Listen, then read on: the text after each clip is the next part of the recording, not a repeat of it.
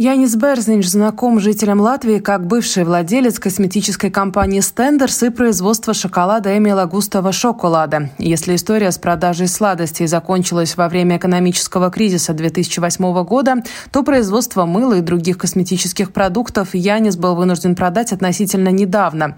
В 2017 году знаменитый латвийский бренд купили китайцы. Так как компания на тот момент находилась в сложном финансовом положении, после ее продажи Янис не попал в списки со состоятельных людей Латвии. Так что с того момента предприниматель начал думать, чем заняться дальше. Это был период. Подумай, посмотрю. Да, мы искали, искали идеи. Ну, трудный период, скажем, как есть. Поначалу кажется, что это будет ну, легко и быстро. Найдем идею, сделаем бизнес. Но не получается. Было много всяких идей, начиная от того, что мы хотели делать э, мебель из э, стекловолокна. Не получилось. Потом мы начали заниматься изделиями из бетона, ну, э, декоративными. Ну, то есть, э, начиная от э, столешницы, да, там, э, или даже посуду старались сделать, и раковины из бетона. Больше для дизайна, для, для интерьера, но из бетона. Как-то не сумели э, найти покупателей. Потом хотели сделать... Э, сеть пиццерий у нас уже была компания, у нас уже была команда, но опять не получилось. Не могли найти место, как-то не могли поймать и э, общую волну с, с партнерами. Сейчас опять мы вернулись к идее к бетону, но уже, уже не как э, элемент дизайна, но уже продукт для строительства. Сейчас на данный момент я еще не могу конкретно сказать, что за вид бетона он будет немножко другой. Не просто железобетон, это все в стадии, разработки разработкой, покупки оборудования. Начнем мы примерно, я думаю, в декабре. По словам Яниса, в бизнесе важно вовремя понять и принять, что твоя идея может не зайти. И тут не стоит тратить на нее время и ресурсы ты видишь один минус, другой минус, там опять минус, опять минус, это, это не идет, это не идет, это в какой-то момент ты понимаешь, что скажем так, минусов больше, чем плюсов, и, и ты понимаешь, что ну все, это не надо делать. Но ну, ты просто чувствуешь, да, что вот не получается. И, и цифры показывают, что не получается, да, то, что видишь, что команда не, не такая, чтобы один за всех, все за одного. На вопрос о том, как спустя столько лет производства мыла и косметики он решил заниматься созданием нового для Латвии строительного материала, Янис отвечает, что его уже давно привлекал бетон, но он не сразу нашел к нему подход. Когда мы начали делать э, предметы для дизайна, это мы вместе с братом делали, нам очень нравится такой индустриальный э, дизайн, да. И тут мы, наверное, и сами попались, потому что нам это нравится, нам казалось, что если нам нравится, очень многим нравится. Может, и нравится многими, но это все-таки получается очень дорого и вещь специфическая, то есть такой индустриальный дизайн, то есть надо дойти к э, людей, которые, которым тоже нравится индустриальный дизайн, и надо еще найти таких, у которым нравится и у которых есть э, деньги, много денег.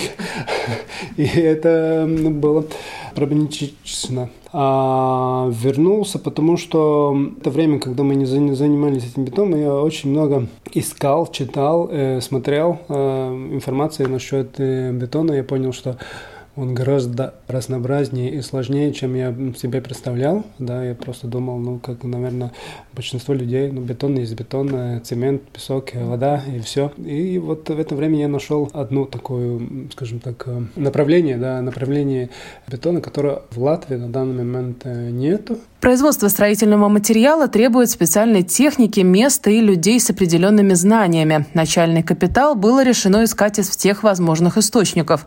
И в этот момент стало понятно, что система финансирования нового бизнеса в Латвии сильно изменилась с момента последнего опыта. Когда мы начали, это уже получается 18 примерно лет назад, была совсем другая ситуация. Тогда начали с нуля. Была одна ситуация. Сейчас мы начинаем, сейчас опять я начинаю с нуля совсем другая ситуация.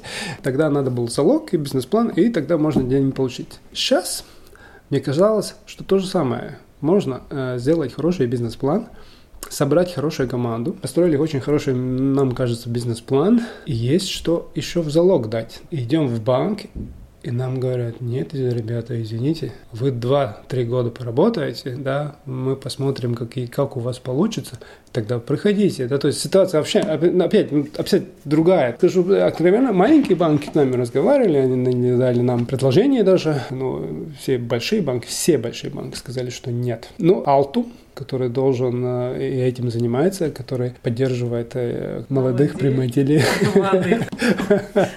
Я молодой предприниматель. И они дали. Они дали нам э, деньги, за это им огромное спасибо. Другая сторона такая, что у тебя есть уже какой-то опыт, довольно ну, большой опыт, да.